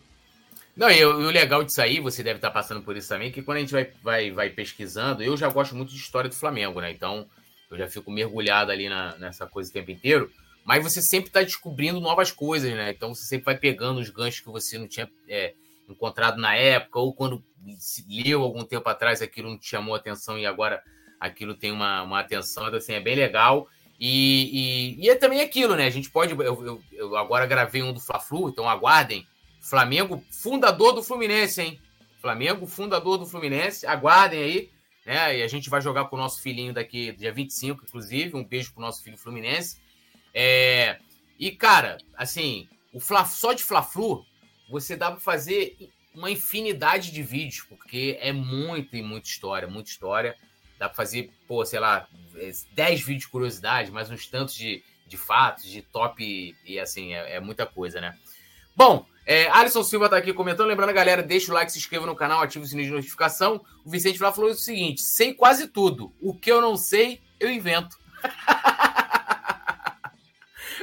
e ele falou: que susto, dois Léo José. É, rapaz. A gente estava aqui nos bastidores, a professora falou: vou botar assim. Aí entrou é, é, Léo José aqui, eu fiquei. Bom, vamos falar agora do clássico de amanhã, né? De Flamengo e Botafogo. Nós temos aqui ó, a provável escalação para amanhã. Então, Prova escalação do Flamengo, Rossi, é, já fala Vegeta, Varela, fala Vegeta, um beijão pro Vegeta aí. É, é, vamos lá, Rossi, Varela, Fabrício Bruno, Léo Pereira, Ayrton Lucas, né, que enfim tá liberado para jogar. É, é, Pulgar, Gerson, De La Cruz, Arrascaeta, Cebolinha e Pedro, né? Praticamente aí tirando o talvez o Wesley e o Ayrton Lucas, né? Que esses dois não iniciaram o jogo, jogo passado. É, o Wesley iniciou, Varela jogou improvisado. Essas são as diferenças. Está aí. Galera, também comente o que, que você achou dessa provável escalação. E, Léo, quero saber agora a sua opinião. É o time ideal do Mengão para amanhã? É o time ideal do Mengão para amanhã, sim. Esse aí é o time certo para jogar. É, inclusive, só dando a informação aqui antes da opinião, esse time foi treinado hoje pela manhã, hoje à tarde, né? O elenco do Flamengo fez o último treino da preparação contra, para o jogo contra o Botafogo na tarde dessa terça-feira, lá no Rio do Urubu. Lembrando que depois do jogo contra o Vasco no domingo, o Flamengo treinou na segunda e treinou na terça-feira, nessa terça-feira. Na segunda-feira, os titulares fizeram um trabalho regenerativo e os reservas foram a campo. Reservas como Gabigol, como Bruno Henrique, o próprio Matias Vinha também foi a campo ontem, segunda-feira. O Ayrton Lucas ele não foi. Mas, pô, Leonardo, o Ayrton Lucas ele não, não, não foi desfalque contra o Vasco? Então, ele foi poupado do treino de ontem, de segunda-feira, ah, por conta da gastroenterite, para poder voltar 100% para o treino de hoje. No treino de hoje ele treinou bem, treinou normal, sem nenhuma restrição, então tá liberado para o jogo contra o Botafogo. E o Matias Vinha vai jogar amanhã? O Vinha ainda não deve ser relacionado para o jogo contra o Botafogo. A chance é praticamente nula dele jogar amanhã. Como a gente até falou isso no, no, no quando o Flamengo estava nos Estados Unidos, a gente antecipou aqui, a gente conversando com o pessoal da preparação física do Flamengo, a gente até publicou no Coluna do Fla, que a expectativa era de que o Vinha estreasse no sábado contra o Volta Redonda. E essa expectativa vem, é, é, vem sendo mantida. Então, o Vinha ele fez o, é, é, é, o processo de transição. Ontem, segunda-feira, ele fez o primeiro treino tático dele com o time, já com os reservas, né, com o pessoal da base lá, sob o comando do Tite. Então, ontem foi o primeiro treino tático dele. Hoje ele já participou das atividades também normalmente. Então, a expectativa é que o Vinha seja relacionado para o jogo de sábado contra o Volta Redonda também no Maracanã, tá? Então, desse time que está aí, é a gente pode ver que é a base que o Tite vem mantendo. É a primeira vez, inclusive, que o Tite vai repetir um time. Pela primeira vez, o Tite vai repetir o time. É claro, ele só não repetiu esse jogo, é, essa escalação na rodada passada por conta do, do, do Ayrton Lucas. Mas, se eu não me engano, de 16, 17 jogos que o Tite já tem à frente do Flamengo, é a primeira vez que ele vai repetir a escalação. E aí, é, a gente já vê que é uma base do Flamengo sendo formada. É uma base com dois zagueiros, dois laterais, um volante de marcação, um, um Gerson, que ele não faz muito o papel de volante, o Gerson ele faz mais ele faz praticamente um meia pela um meia pela esquerda, o De La Cruz fazendo a meia pela direita e o Arrascaeta, o Arrascaeta sendo centralizado, com o Cebolinha caindo pela ponta e o Pedro é, sendo o finalizador do time. Aos poucos a gente vai vendo a cara que o Tite vai colocando. E como o Petit falou até no outro pré-jogo aqui, ele mudou um pouco a característica dele. E também tem um ponto também, aí vai uma informação, não é opinião. Tem uma informação. O Tite, ele entende que o elenco do Flamengo precisa de um ponta direita, além do Luiz Araújo. Não estou dizendo, é, é, aí não é uma informação, é apenas um achismo, um achismo. Talvez o Luiz Araújo não esteja entregando o que o Tite quer. Até por conta disso ele vai e tira, saca o Luiz Araújo para poder dar espaço para o De La Cruz né? Porque se tivesse um outro ponta-direita de, ah, de, de, de, como o Luiz Henrique, por exemplo, que, é um, que foi um pedido do, do, do Tite, não o Luiz Henrique, mas a contratação de um ponta-direita, se o Flamengo trouxer um ponta-direita com uma é, é, que performe um pouco mais que o Luiz Araújo, alguém desse meio campo pode dançar. Alguém desse meio campo pode dançar. Talvez nem seja o Gerson, talvez nem seja o Gerson, porque o Tite vem gostando muito do Gerson nos bastidores. Vem gostando muito da postura do Gerson, em termos de liderança. O Gerson ele foi um dos jogadores que nesse 2024 assumiu o papel de liderança, o papel de protagonista dentro do time. Então, o, o próprio Tite disse numa coletiva que Gerson e Arrascaeta, principalmente o Gerson, é, o Gerson é um jogador que toda vez que ele fala, não é aquele jogador que fala muito no dia a dia, assim, em termos de, é, de, de, orientação, igual o Davi Luiz. Davi Luiz ele é praticamente um, um palestrante dentro do elenco, diferente do Gerson. O Gerson ele não é muito de, fa de falar profissionalmente, ele faz muita resenha e tal, mas quando ele fala, todo o elenco presta atenção, todo o elenco ouve. né? Então, dificilmente o Gerson sai desse time do Tite. Dificilmente. Mas essa, essa escalação, essa provável escalação para amanhã, pelo que eu vejo assim, é a melhor escalação possível para um clássico contra o Botafogo. Se faria alguma alteração? Talvez, talvez tiraria o Cebolinha e arriscasse uma dupla com Pedro e Gabigol. Talvez arriscaria um Pedro e Gabigol, deixando o Pedro centralizado e o Gabigol um pouco mais como segundo atacante. Por que não? Não deram certo no ano passado, em 2022, com o Dorival. E essa escalação se assemelha um pouco à escalação do Dorival, né? Se assemelha com o Losango, com dois atacantes. A diferença é que os dois atacantes do, do Dorival eram dois atacantes, um finalizador e o outro como segundo atacante, né? Nesse do, do Tite, o segundo atacante, que é o Everton Cebolinha, ele é um ponta. Ele não é um segundo atacante de verdade, né? Então, é, para mim, é a, bo é a melhor escalação, sim. Não faria nenhuma alteração. Se fosse fazer, trocaria o Cebolinha pelo Gabigol para colocar os dois no clássico logo e falar, ó, resolvam aí. Resolvam aí. Mas, no, no assim, é, foi assunto, claro, né? O Gabigol perdeu o pênalti e tal, mas eu gostei muito da entrada do Gabigol é, e do Bruno Henrique. Eles deram uma mobilidade que o time não estava tendo, né? É, de conseguir quebrar as linhas. Gabigol não foi péssimo, ele entrou bem, como você falou, ele Sim. entrou bem. É que o manchou, manchou como mancha qualquer atuação, né? É. E aí, é, será que de repente não seria interessante começar com ele com o Bruno Henrique? Porque assim, eu estava até conversando com o Castanha e ele apontou uma coisa interessante, o Bruno Castanha. Ele é, falando assim: a diferença do Cebolinha para o Bruno Henrique. O Bruno Henrique, eles são dois jogadores, né, que atuam pela esquerda, velocidade, drible rápido, né, muita, muita potência física.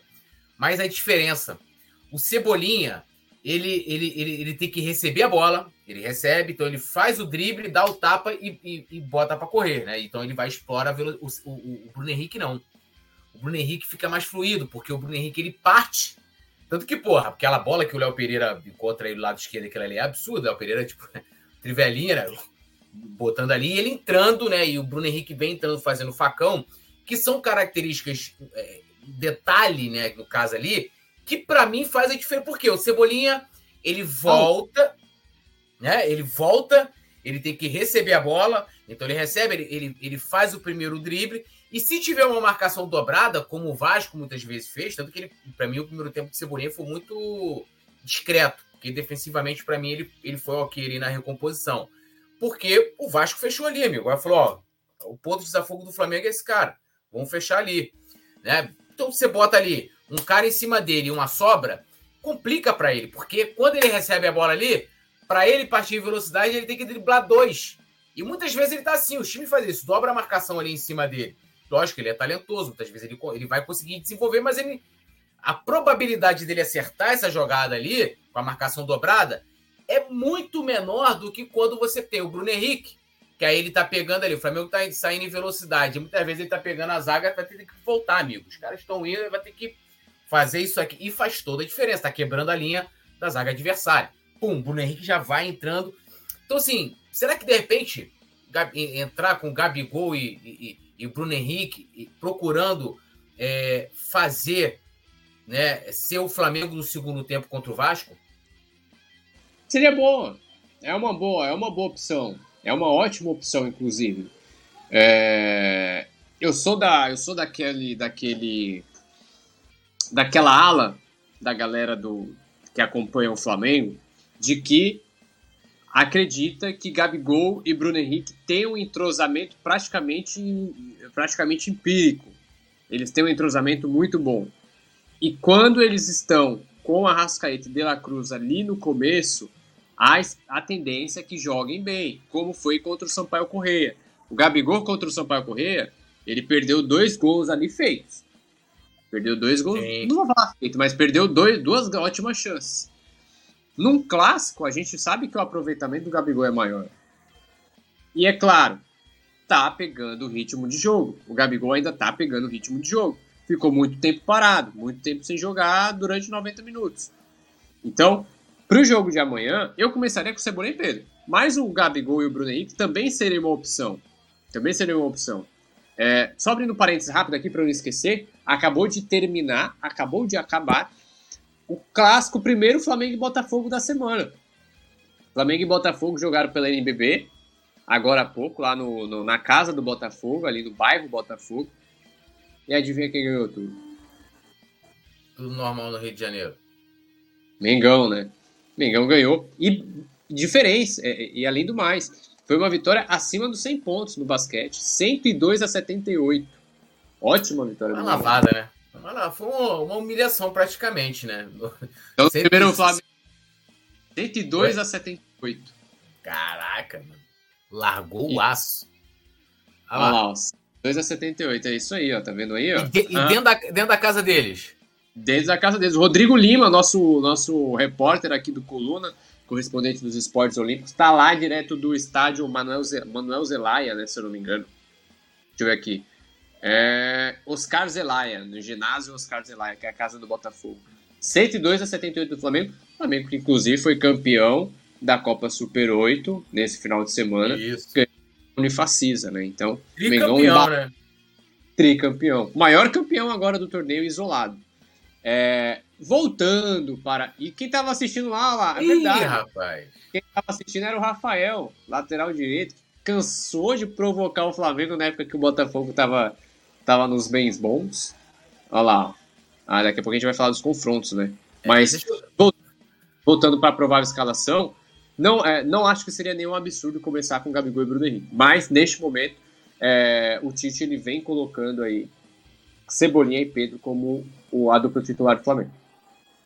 É, Vicente está perguntando quem é Rafael, né? Eu também gostaria de saber, né? Quem é Rafael e o Botafogo já é café com leite no futebol, imagina no basquete. Marcelo Cunha aqui fazendo críticas dele, discordo, é, de que o BH não pegou na bola. Sim, o Gabigol perdeu o pênalti, mas a gente está analisando o desempenho como um todo, não só o pênalti. O pênalti ali foi vacilo tremendo ali, bateu mal e, e assim, o Gabigol merece todas as críticas pela maneira com que ele cobrou o pênalti, mas a gente está fazendo uma análise aqui além do pênalti, né? Mas desempenho. Venham dizer que ele foi displicente, não. Não, tô dizendo assim, que ele bateu mal, entendeu? Não tô nem dizendo que foi. Eu vi muita gente falando em displicência dele. Mas quando você para pra ver os últimos pênaltis dele, todos são fracos. Você não vê uma pancada do Gabigol. Sim. No pênalti. É o estilo dele. Agora, a galera, os goleiros já estão pegando a manha. Os goleiros já já já estão sabendo. Então, o Gabigol precisa, como diz no Nordeste, precisa agilizar isso aí, né? Precisa mudar logo. É, o Allan Kardec tá aqui também, Vicente falou assim, o Gerson não fala muito, se precisar ele dá um socão. Gildásio Silva tá aqui, Eric Leite, um salve também para José Santiago, dando boa noite pra gente, Vicente Flá, Alisson Silva, Yuri Reis também. E vamos aqui, ó, é, o número, né, o histórico de confrontos entre Flamengo e Botafogo, aí depois vem dizer que, isso, que a gente é freguês, que não sei o que, aquela coisa, né? São 390 jogos ao longo da história, 146 vitórias do Flamengo e 118 para o Botafogo. Quase, o, quase a diferença aí do placar do basquete, né? Empate 126, são 508, olha isso, 588 gols marcados pelo Flamengo, 529 pelo Botafogo e o último jogo foi 2 a 1 Flamengo pelo Brasileiro, né? Foi o jogo que é, que ali o Flamengo botou a pá de cal, né? Aquele Bruno Henrique acabando, né, com, com o Botafogo, foi aquele negócio impressionante. E continuando a falar do clássico, aproveitando aqui os confrontos, Léo, com a informação, inclusive, é, o Léo José Botafogo perde até para os empates. Tem mais empates que vitória do Botafogo. É verdade, perde até para os empates, 126 a 118. Ai, papai. É, hoje nós tivemos uma informação exclusiva da nossa querida Mônica Alves sobre a venda parcial de venda de ingressos aí para o jogo de amanhã promessa de casa cheia. Formação tá contigo. Mais de 30 mil ingressos, né? Mais de 31 mil ingressos vendidos para o jogo de amanhã, parcial de agora. É, agora não, né? Parcial do período da tarde, ali por volta das 5, 6 horas. Provavelmente esse número já está maior. É, a expectativa é de mais ou menos uns 50 mil torcedores no Maracanã para amanhã. No jogo contra o Vasco, que foi mando do Vasco. Foram 56 mil torcedores presentes. Então a expectativa é que seja mais ou menos nessa casa aí. Entre 50, entre 50 57, 58 mil torcedores presentes no Maracanã. É, a torcida está preparando uma festa legal, não vai ter nada de assim tão apelativo, mas o pessoal tá planejando uma festa bem bacana para amanhã, porque é o segundo jogo do Flamengo no Maraca, né? O segundo jogo do Flamengo no Maraca, o primeiro clássico contra o Botafogo no ano, e o Botafogo a gente vê que vem surgindo aí no Rio de Janeiro, ressurgindo aos poucos no Rio de Janeiro, é, com esse lance da SAF, liderou o Campeonato Brasileiro ano passado, durante um bom tempo, depois caiu pra caramba, e aí meio que reacendeu uma certa rivalidade, por parte mais por parte do Botafogo do que propriamente do Flamengo, né? Reacendeu uma certa rivalidade com o Flamengo, então amanhã é um clássico bem, bem simbólico, né, para as torcidas. Né? Isso aí. Agora passando a provável escalação do Botafogo, que pode ir a campo com Gatito, Tietê, Halter, é Halter que fala? Barbosa e Hugo. Danilo Barbosa, Marlon Freitas e Eduardo, Luiz Henrique ou Júnior Santos. E Vitor Sá e Tiquinho Soares fechando lá o ataque do Botafogo. Alguém te preocupa aí, Léo? O Luiz Henrique, aí tu me quebra. Mas ele seria estreia, né? Seria estreia dele. Será que no primeiro jogo já chegaria já assim, voando? Não sei, não sei. Acredito. Ele vem em forma, ele tá em forma, tá com ritmo de jogo, vem jogando lá no Betis. Mas o Botafogo ele acelerou a documentação dele, do Luiz Henrique, justamente para ele estar em campo hoje. Ou para ele estar em campo quarta-feira, né? Contra o Flamengo. Porque ah, eles querem. O Botafogo quer promover essa grande estreia aí do, do, do Luiz Henrique contra o Flamengo. É claro que depende do Thiago Nunes. Depende do Thiago Nunes. Mas olhando esses nomes aí, desse momento, do Botafogo, talvez o, talvez o Tietchan. O Tietchan é um jogador assim que ele tem uma agilidade, ele tem uma visão de jogo bacana, que o Flamengo precisa ficar de olho. Ele arrisco a dizer que ele é o motor do time do Botafogo. Vou falar o termômetro, mas ele é, o, é um dos principais jogadores do Botafogo. Talvez até mais que o próprio Tiquinho. Tiquinho é centroavante, a bola precisa chegar nele. Ele não vai pegar a bola no meio de campo, a bola tem que chegar nele. Quem faz a bola chegar nele, um desses caras é o Tietchan. Então o Flamengo precisa ter um, uma atençãozinha um pouco maior nesse, nesse meio campista aí. E o Vicente Frau falou que quem preocupa ele é o Segovinha. Segovinha que foi negociado, né? Segovinha tá saindo do Botafogo, né? Perdemos a música maravilhosa, que de qualquer forma amanhã ela pode ser cantada. Porque, né? Porque, porque é isso. Despedida, talvez, olha só. O Eduardo também, já esqueci do Eduardo, meio campista, camisa 10. Bom né? não sei se isso é bom. É 33, né, se não me engano. Mas a função, camisa, o papel de camisa 10. É um armador do time, muito bom jogador, então acho que Tietê, Tietê e Eduardo são os dois jogadores para o Flamengo ficar muito de olho. Não é pouco, não. Não é pouco, não. É, o Vicente Fala falando que tem uma música aí falando para tomar cuidado com o Segovinha, é verdade. Produção, podemos para os palpites? Tem, tem arte ou podemos. Ah, pá, tem arte aí, ó. Petit colocou 3 a 0 Petit fugiu do pré-jogo hoje. É, Petit fez que nem o Nazário. Ele chegou em casa, foi lá no transformador, deu três tiros, aí falou: ah, galera, infelizmente, deu ruim no. no... A produção é. falou aqui, o Leandro Martins, que é 3 a 0 Eu vou botar 1 a 0 o Flamengo amanhã. 1 a 0 Flamengo. Gol do De La Cruz. Amanhã tem cara de gol do De La Cruz. Ah, foi uma boa. 2x1 um Mengão amanhã. Pode gravar, recorta. 2x1 um Flamengo. Gols. Bruno Henrique e Gabigol. Anota aí. Anota aí. Bruno Henrique e Gabigol. Lembrando, a galera também pode mandar aí seu, seu, sua mensagem, bot... seu palpite. Vai ser gol contra. Pior, é pior levar o gol contra, que o gol contra, porra, o jogador que faz o gol contra é, é complicado, né? Fechado pela torcida. Mas é pro Flamengo poder ter feito, fazer três gols no jogo, né? É. Zaraba Oliveira falou, já errou, pô. Tá de brincadeira. O Zaraba Oliveira pegando no meu pé aqui. Alisson Silva falou que vai ser 4x0 com quatro gols do De La Cruz. Imagina isso. Ah, é, como é que fala? Quatro gols. É for trick? Deve ser, né? For trick. Nem sei. É, Rafa, Rafa, que gosta dessas coisas, clean sheet. É... Daqui a pouco...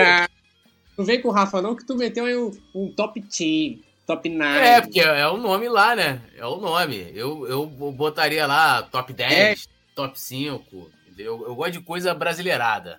Eu gosto de americanizar tudo é complicado, né? Ó, o Vicente Flá falou que vai ser 9 a 1 9 gols de pênalti do Gabigol e um do Segovinha.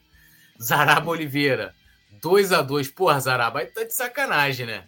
2 a 2 O que não é, faltou foi. O que não faltou foi 2x2 Flamengo e Botafogo naquele trio. Porra! 4 é, 2x2. Que, que é um campeonato, se eu não me engano, naquele de 2007, o Flamengo não ganhou um clássico também naquele, naquele campeonato, não ganhou um clássico. Foi campeão carioca e não ganhou um clássico. Igual 2011, né? 2011 foi campeão invicto, mas não ganhou um clássico, né? E ganha nos pênaltis no final contra o Vasco, Flamengo de Ronaldinho. É... Vicente já falou top term. é quase isso. Gustavo Horta, a gente não faz quatro nem no Sampaio Correia. Se der 1 a 0 está bom demais. Gabriel Futebol, 3 a 1 ele só não colocou para quem, acredito que seja para o Flamengo. O José Santiago, Gabigol de pênalti? Léo. Não, bola, Léo? bola rolando, bola rolando. Bola, bola rolando, né? Bola rolando. Cadê, galera? Vamos aí com os mais palpites aí para a gente fechar os trabalhos. Lembrando, o jogo é nesta quarta-feira, início às 21h30, né? Então, às 21h30 a gente vai estar ligado aqui. E, lógico, todo mundo sabe, duas horas antes do início do nosso pré-jogo. Zarabo Oliveira falou que 1x0 é um bom placar. Milgo, eu tô indo aqui analisando a dificuldade. A gente, eu, eu vou dando palpite conforme o momento. O momento tá, se fizer um gol, tô comemorando. A pior coisa que tem no futebol é o 0x0. É, chato. Pô, amigo, o 0x0 é tipo você tá partindo pra uma noite feroz e aí chega lá, meu amigo, o homem não sai para trabalhar. É o 0 a 0 Não teve gol. Não teve gol marcado.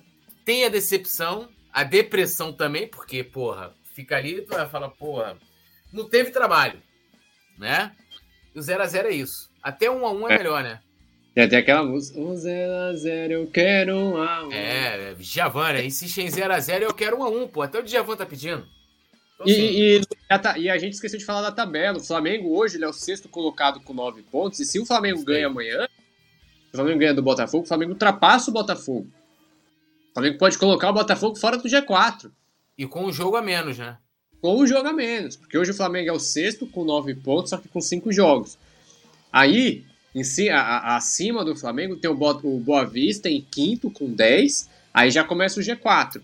Madureira em quarto com 10. Nova Iguaçu em terceiro com 11, Botafogo em segundo com 11 e o Fluminense é o líder com 14 pontos. Então, Flamengo vencendo amanhã, o Flamengo já pode tirar o Botafogo da, da do G4. Porque e com quem que o Nova Iguaçu e o e o, Madureira vão jogar? Aí é que tá, né? Tem clássico. Clássico não, né? Tem, tem embate ali do o duelo de seis pontos, porque Nova Iguaçu e Madureira se enfrentam para sorte do Botafogo. Os dois se enfrentam amanhã, 3h40. É, se enfrentam, não, quinta-feira, 3h45. Isso aí, ó. E o Allan Kardec botou que vai ser 2x1, é, Léo Pereira e Gerson. Antes da, da, da gente é, é, é, dar o boa noite aqui, eu queria fazer essa sugestão, né? Inclusive agradecer aqui a Intrínseca que mandou aqui o, o livro Longe do Ninho, né? Da Daniela Arbex. Ela que é, ganhou Jabuti, é uma autora extremamente premiada. E esse livro, ele, né, a gente completa no dia 8, infelizmente, né, cinco anos da tragédia.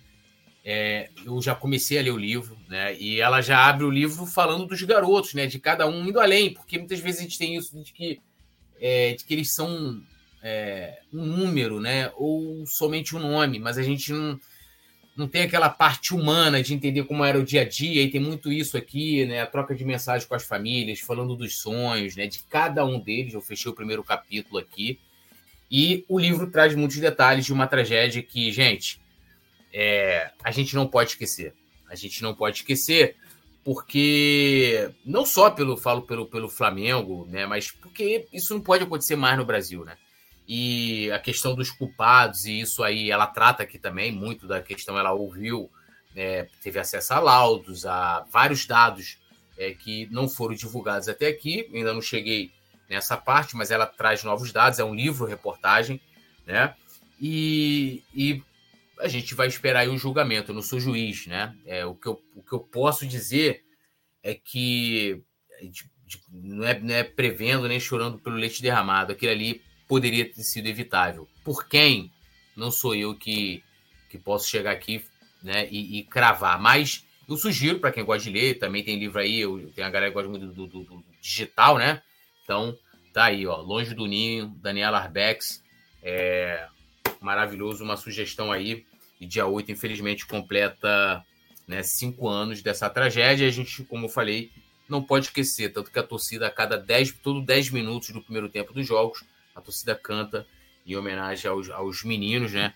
E fica aqui também, né? Solidariedade aos pais, né? Eu não consigo nem imaginar a dor que eles sentiram, a dor, a dor que eles sentem. E, cara, é um. Ai, é um negócio. A gente está tentando aí é, marcar aí para bater um papo com a Daniela, trazer aqui né, os bastidores da, da, da, da, da feitura desse livro, né? O contato com os familiares é algo. Até para gente que é jornalista aqui, como é, como é, né? Você tá com pessoas que sofreram uma tragédia muito grande. É, é, acho que ela tem uma, uma boa mensagem para poder passar para a gente aqui de como foi fazer esse livro.